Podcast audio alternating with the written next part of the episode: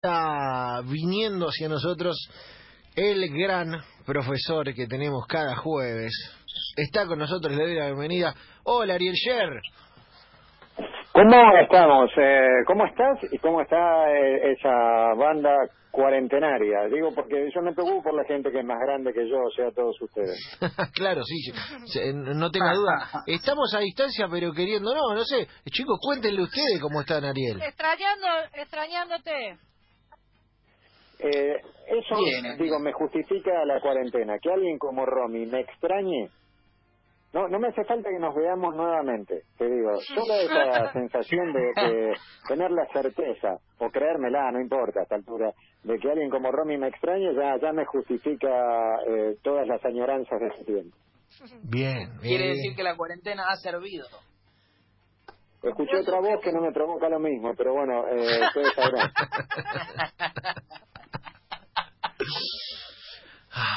y bueno, está bien. Bueno, yo te quiero, Lucas, también. Yo también, Ariel, es un crack.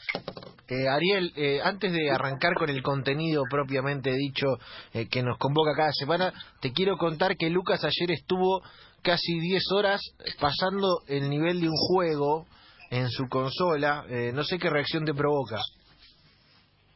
Está de acuerdo con mis expectativas sobre eh, el individuo que mencionaste. Em, quiero, eh, lo, voy a detallar porque si no me parece que se va a parecer a, unas cuantas acusaciones injustas que le hace gente suelta, gente suelta en este tiempo. Y eso es muy cómodo. Em, con todo el respeto por las visiones eh, eh, filosóficas y religiosas y antropológicas que tiene cada uno y cada una de las personas que nos escucha. Yo sospecho que vamos a vivir una vez sola. Diez horas con una consola pasando niveles eh, de arriba, digo, de Moisés a Jesús, de Buda al templo evangelista que tengo acá, dos cuadras, de mis amigos eh, eh, que profesan, de, la comunidad árabe que profesan eh, su credo, hasta los que son hinchas de algún equipo de fútbol, le discutirían, le discutirían a Lucas la inversión en este tiempo. Pero eh, Lucas, que es un, un semi-sabio, aunque cueste advertirlo a veces, sabrá por qué lo hace. hay, que, hay que aprovechar la cuarentena. Ahí me dijeron que hay que aprovechar para ser mejores. Y bueno, lo estoy haciendo estoy siendo cada vez mejor en el juego. claro, claro.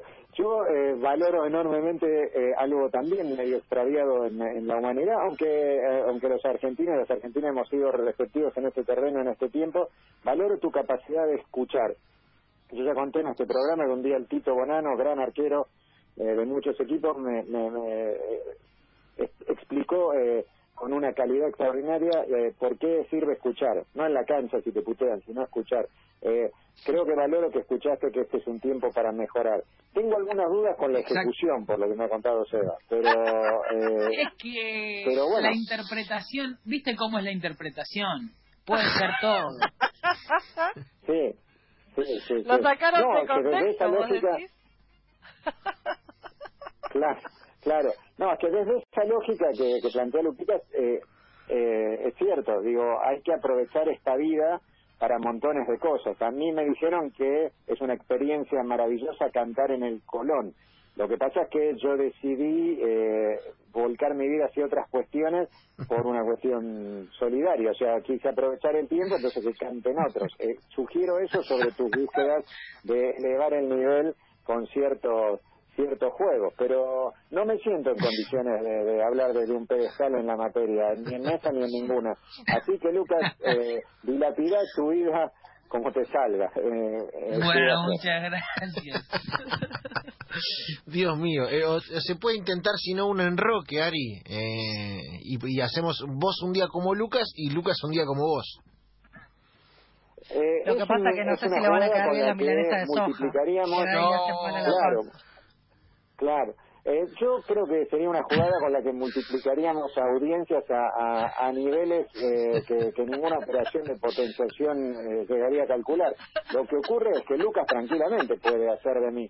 No veo, no veo horizontes por ahora, mis rigidez, mis torpezas, eh, mi falta de saber es eh, no solo para ser cantante de ópera, ¿cómo haría yo para invertir 10 horas para subir de nivel en un jueguito? Pero eh, seguramente, como tantas otras cosas de la existencia, eso me lo he estado perdiendo y no le puedo echar la culpa a la cuarentena. Bien, bien, bien. Bueno, por ahí probemos. Eh, Ari, nos metemos ahora sí en, en lo que vinimos a conversar hoy, además de todas estas bondades. No, no, pero es que bien, es casi literario lo que hicimos. Dudo que en una en un ejercicio sobre sobre texto, sobre deporte y literatura podamos superar eh, el acto poético al que destinó un tramo de su vida Lucas Rodríguez ayer. Yo lo veo difícil, anticipo eso. Eh, es más, en este momento hay gente que está empezando a escribir eh, su cuento, pero son muchos, es decenas de personas que están intentando hacer dramaturgia eh, lírica, eh, tratando de, emular a Cortázar o a Shakespeare eh, para ver cómo se escribe Luquitas Rodríguez, escala de nivel. Es que así se va a tomar Exactamente. Tranquilamente. Puede oficiar de este inspiración para cualquier artista. Exacto, sí, en este momento tengo, me, está llamando Adrián Suárez y dudo si no es Tinelli por, por lo mismo, pero no se los voy a contar ahora. hoy es eh, se entusiasmó Luquita. Hoy es eh, 7 eh, de mayo, hoy es el cumpleaños de Eva Perón. Sí. Eva Perón nació el 7 de mayo de 1919. 101. 101 años de Eva Perón. Es cierto que Eva Perón, que eh, como sabe buena parte de la, de la humanidad vivió eh, 33 años y, y, y, dos meses y dos meses y medio, eh, tiene toda su notoriedad eh, pasado el tiempo deviene de su acción política, de su acción eh, eh, altamente pública en los durante los primeros gobiernos de Juan Domingo Perón. Eva Perón murió muy joven, el, el 26 de julio del 52. Y es cierto que hay libros que, que con su firma, el más famoso es La razón de mi vida, un libro que podríamos empezar a asociarlo con el deporte en el sentido de que era un libro que se repartía en muchos clubes de, la Argentina en los años eh, posteriores a la, a la muerte de Eva. Y es cierto también que algunos de ustedes y algunas de ustedes ha leído muy bien eh, textos que se han escrito sobre Eva Perón. Ah, yo suelo quedarme con dos, pero ustedes son gente eh, capaz de corregirme cuando no está ascendiendo en la escala de la Play. Eh, que uno es de alguien que conoció bien a, Eva Perón, que es Aurora Venturini, una gran escritora argentina, futbolera, hincha de estudiantes, tenía un banderín de estudiantes en su casa, Aurora Venturini, que escribe, escribía fenómeno. Eva, Alfa y Omega es un librazo para, para para leer sobre Eva Perón.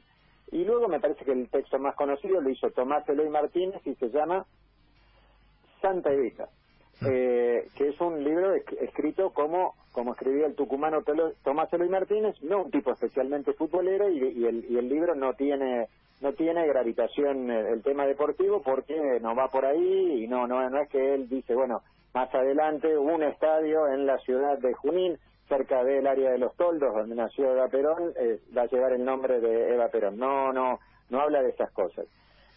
Eh, pero yo traje el tema de Eva Perón porque hay dos textos, a esta altura diría ignoradísimos, disculpen el superlativo, pero bueno, si tenemos un compañero que quiere ser superlativo jugando a no sé qué, qué cosa eh, en las tardes de cuarentena, podemos usar un superlativo para hablar de esto. Eh, hay dos textos salidos de la escena, no están publicados eh, como libro, que a mí me parecen dos documentos literarios, pero absolutamente notables, entre muchos eh, que, encontré sobre Baterón. ¿Y dónde están esos textos literarios? Agarrate, Seba, de la silla, que, bueno, hoy tenés sillas en abundancia porque no podemos ocupar el estudio todos o todas. Así es. agarrate de la silla.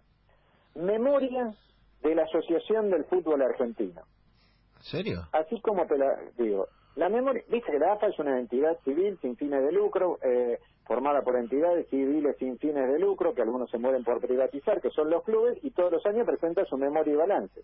Con eso estamos de acuerdo. Sí, claro. Bueno, eh, en 1952 eh, murió Eva Perón, terminó el ejercicio el año 1952, y en la memoria de la AFA encontrás la despedida de la AFA a Eva Perón.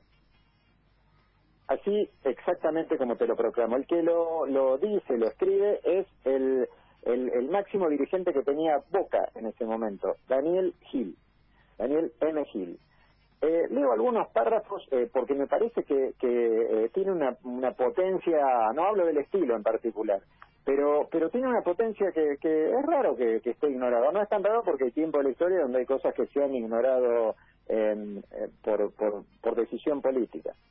Dice así, eh, leo literalmente, por primera vez en la enjundiosa y múltiple trayectoria de la AFA, todos los organismos que la integran se reúnen en cuerpo colegiado y asamblea plenaria para, en una actitud de profundo sentido espiritual, de tocante entrega individual, dar a uno de sus actos significación tan extraordinaria, alcances tan vastos que su resonancia expresa de manera terminante, en proyección incomparable, un sentimiento que no tiene ni puede tener parangón posible. Claro, porque eh, estaban manifestando su dolor por la muerte de Evita. Y dice que no había ocurrido nunca esto. La AFA se llama AFA desde el 34 y funciona con entidades abuelitas así desde 1893 o 1891.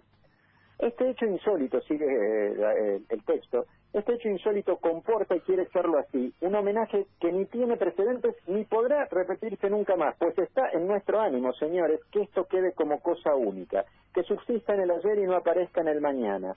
Simplemente, poderosamente, porque nuestra plegaria invoca lo que ya esté determinado como una ley, como una ley que bien puede tener algo de divino. Aquí, señores, habla el fútbol, musita su plegaria, su ardorosa oración por Evita. Y luego cita a, a, eh, Evita, dice, quien dijo una hermosísima verdad, señores, cuando elegí ser Evita, sé que elegí el camino de mi pueblo. Sigue la APA. Así lo escribió ella, encabezando el capítulo 17 de su libro La razón de mi vida. Evita hace vértice en el corazón popular, el suyo, el camino esplendoroso que recorrió el del pueblo, ese, el mismo por el que en otros planos y en otras esferas andamos también nosotros, los hombres vinculados de lleno al fútbol, que es el deporte y una de las grandes pasiones del pueblo. ¿Cómo entonces la gente del fútbol, pedazo auténtico de muchedumbres, no va a decir su rezo por quien hizo culto del martirologio en la concepción plena, abrumadora del latir de multitudes? Eh, y voy a leer el final, es, largo el texto, ¿no? Pero eh, voy a leer el final porque eh, realmente en la historia de la AFA no hay nada así. Último párrafo. ¿sí?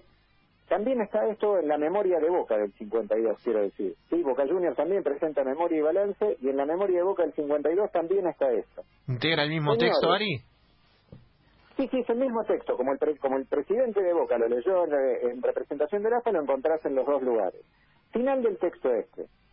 Señores, ante el recuerdo de Eva Perón, alma de nuestro pueblo, solo cabe, afuera de venia ante la compañera que se ha ido, la frase que comulga con su credo sincero de pureza diáfana, porque está expresado en el decir de multitudes.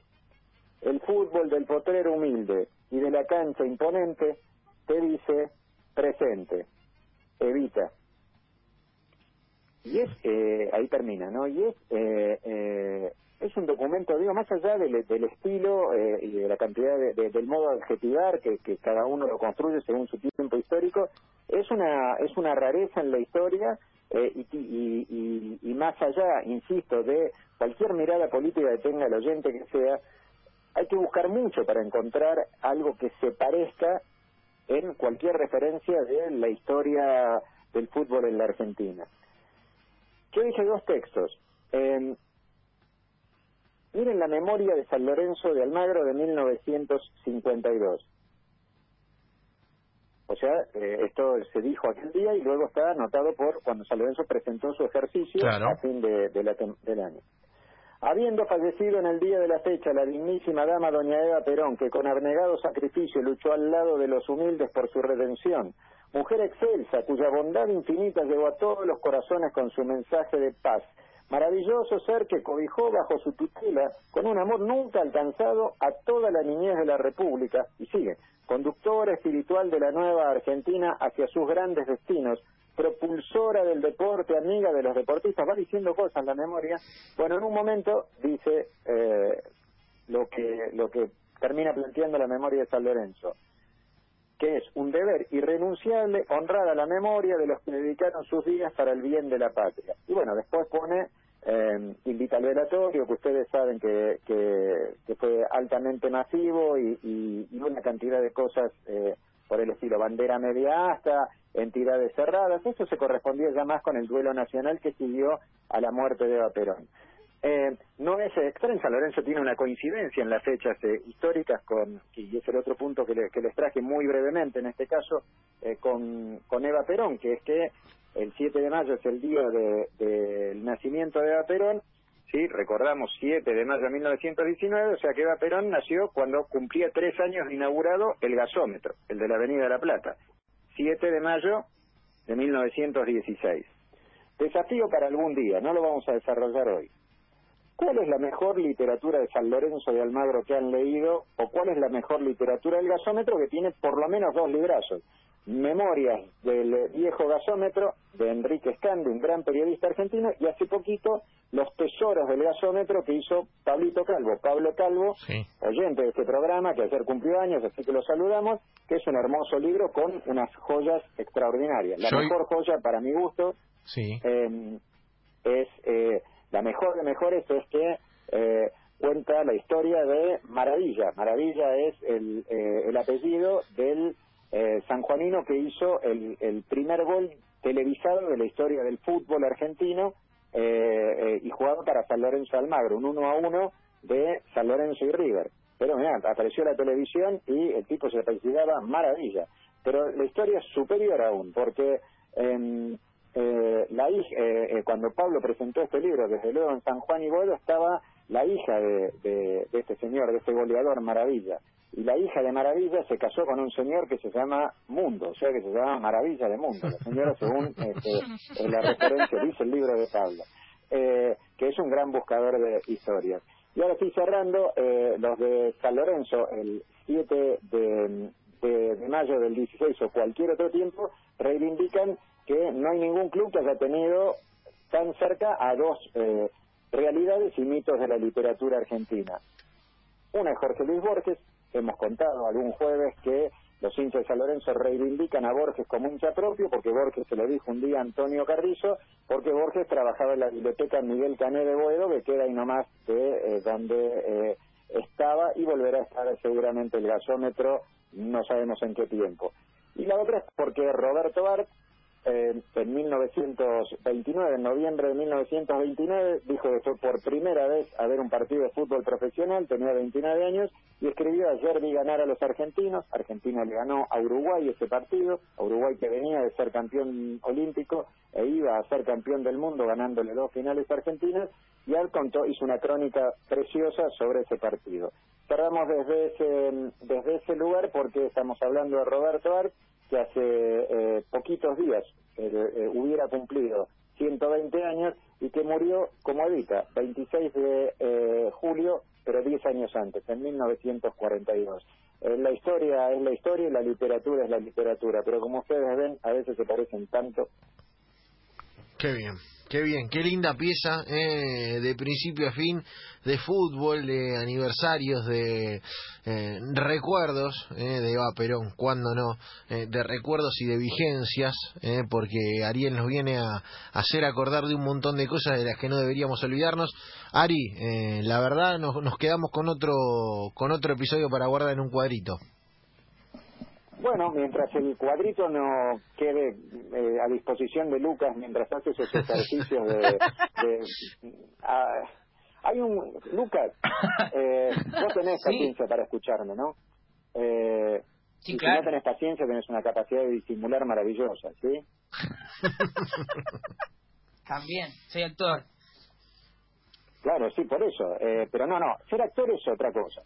Eh, no, no tenés capacidad de disimular. Eso, actuar es otra cosa. Los actores no disimulan, actúan. Vos actúas muy bien. Eh, pero, eh, bueno, yo, em, eh, yo, yo quería mandar unos textos de Julio Cortázar sobre el progreso, sobre la idea de progreso. Eh, no digo que con eso vas a, a eh, resolver tu, sueño de avanzar eh, eh, en ese propósito que, involucra a la humanidad, que es que no sé dónde mierda desembocará tu carrera en ese jueguito. Pero, eh, pero por lo menos te va a hacer revisar la idea de progresar, que en qué consiste progresar. Que qué sé yo, hay muchos caminos. Yo no estoy despreciando eh, ese camino tuyo. Estoy disimulando que lo desprecio. ¿sí? me encanta, me encanta. Bien, me gusta Cortázar. Bien. Me gusta. Soy hincha de Borges, pero me gusta Cortázar. Sos hincha de Borges, pero te gusta Cortázar. Eh, claro, bueno, sí. Bueno, eh, está bien, sí, sí, yo también soy hincha de, de, Borges y, y, de Cortázar. Se puede tener ser doble y múltiple camino en ese caso. Y ah, no? ¿Cómo? Perdón. Se puede.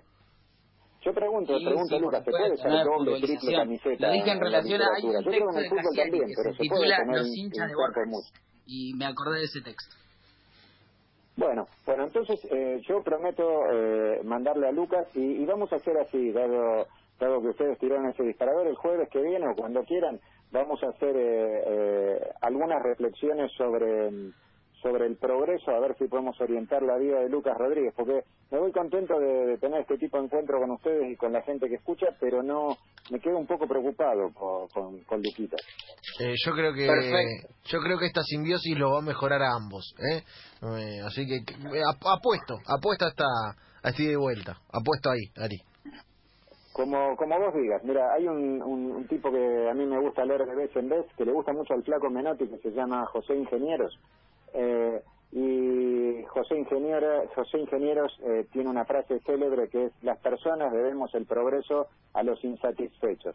¿Acaso el insatisfecho de Lucas Rodríguez nos está marcando el camino y nosotros lo estamos boliviando?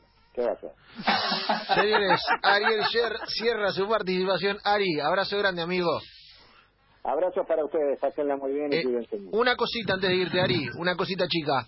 Eh, pasame, pasame los cursos de literatura y deporte. Ah, perfecto. Mira, eh, yo tengo un Instagram, eh, a sugerencia de, de, ustedes en realidad, eh, que es arroba arielsher1. Y hago ahora cursos desde casa para trabajar sobre estas historias, leer a partir del pretexto del deporte. Me escriben a a Instagram, arroba arielser1, eh, y, les cuento de qué va, y es una vez por semana, dos horas para entretenerse, no exige eh, haber leído ni mucho, ni poco, ni nada, ni todo antes, sino tener ganas de, de, ser eh, felices un rato con el pretexto de, que hay gente que escribe y seguirá escribiendo muy bien. Ahí está, Ariel Sher 1 en Instagram, abrazo grande Ari. Abrazos.